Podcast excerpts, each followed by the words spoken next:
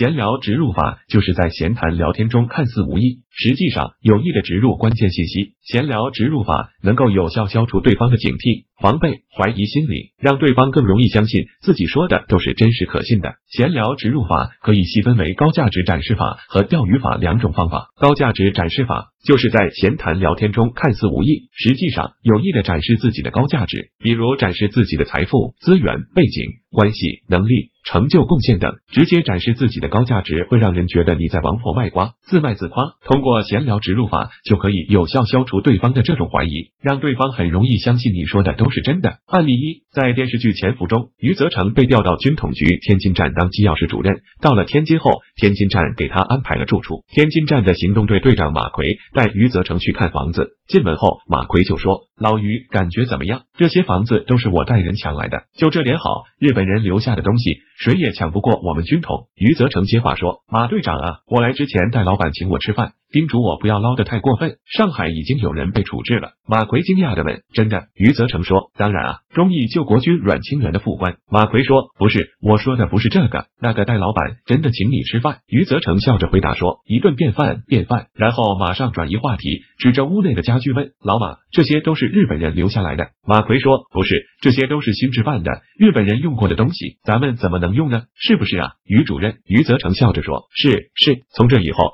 马奎就再也不叫余则成为老余了，改叫余主任了。这个案例中，余则成说的“我来之前戴老板请我吃饭”，就是在展示自己的高价值，就是在展示自己与军统局最高长官戴笠之间的关系，而且是很自然的。通过前面马奎说的话引出来的。马奎听了余则成这句话后，对他的称呼马上就变了，老余马上就变余主任了。案例二，一个销售员在跟一个潜在客户打交道的过程中聊世界杯，说。世界杯最近开赛了，你最喜欢哪个球星？客户当时就聊 C 罗，我最喜欢 C 罗了。我为了 C 罗怎么样怎么样，谈了很多关于 C 罗还有他追星的故事。在客户聊得很开心、很兴奋、很放松的情况下，销售员接话说：“是吗？我跟您讲啊，我有一个服务八年的老客户，也是 C 罗的铁杆粉丝，他跟你有一样的经历，他为了 C 罗都敢怎么样怎么样。”这个案例中。销售员说的：“我有一个服务八年的老客户，就是在展示自己的高价值。客户一听到这个信息，就会想，他有一个服务八年的老客户，那证明他们公司的产品质量不错啊，他们的售后服务不错啊，这个人的人品不错啊，不然不可能维持这么久的合作关系啊。于是马上决定与这家公司合作。如果这位销售员在与这位客户正式谈业务的过程中，告诉对方自己公司的产品很好，售后服务很好，自己的人品很好，人家是不容易相信的。”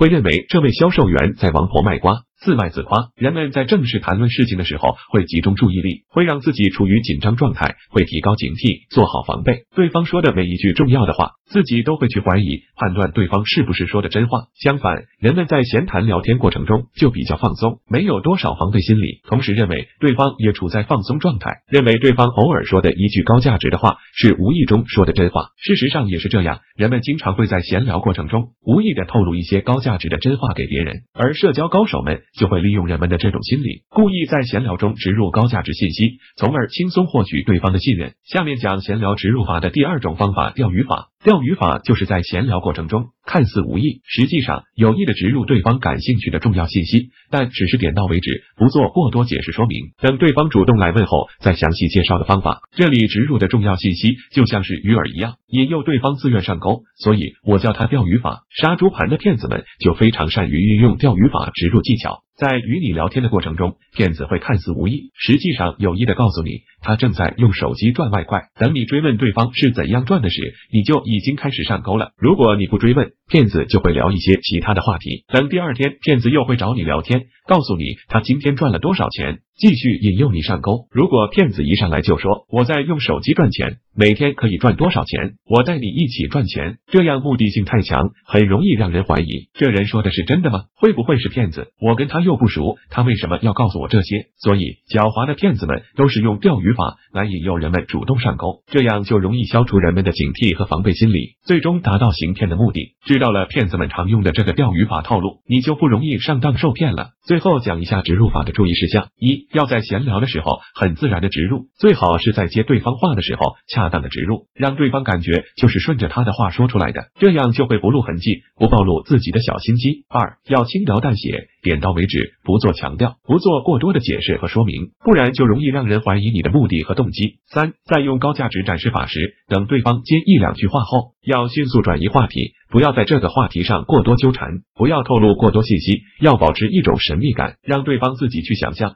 这样效果会更好。